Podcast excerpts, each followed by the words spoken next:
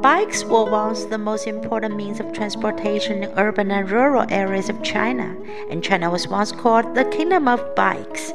Nowadays, with the increasingly serious urban traffic jams and air pollution, biking has become popular again. Recently, Chinese entrepreneurs have combined mobile internet technology with traditional bikes and invented a business model known as shared bikes. The emergence of sharing bikes makes biking more convenient. People can use shared bikes at any time, only with a phone. Now, more and more people also like taking exercising by biking.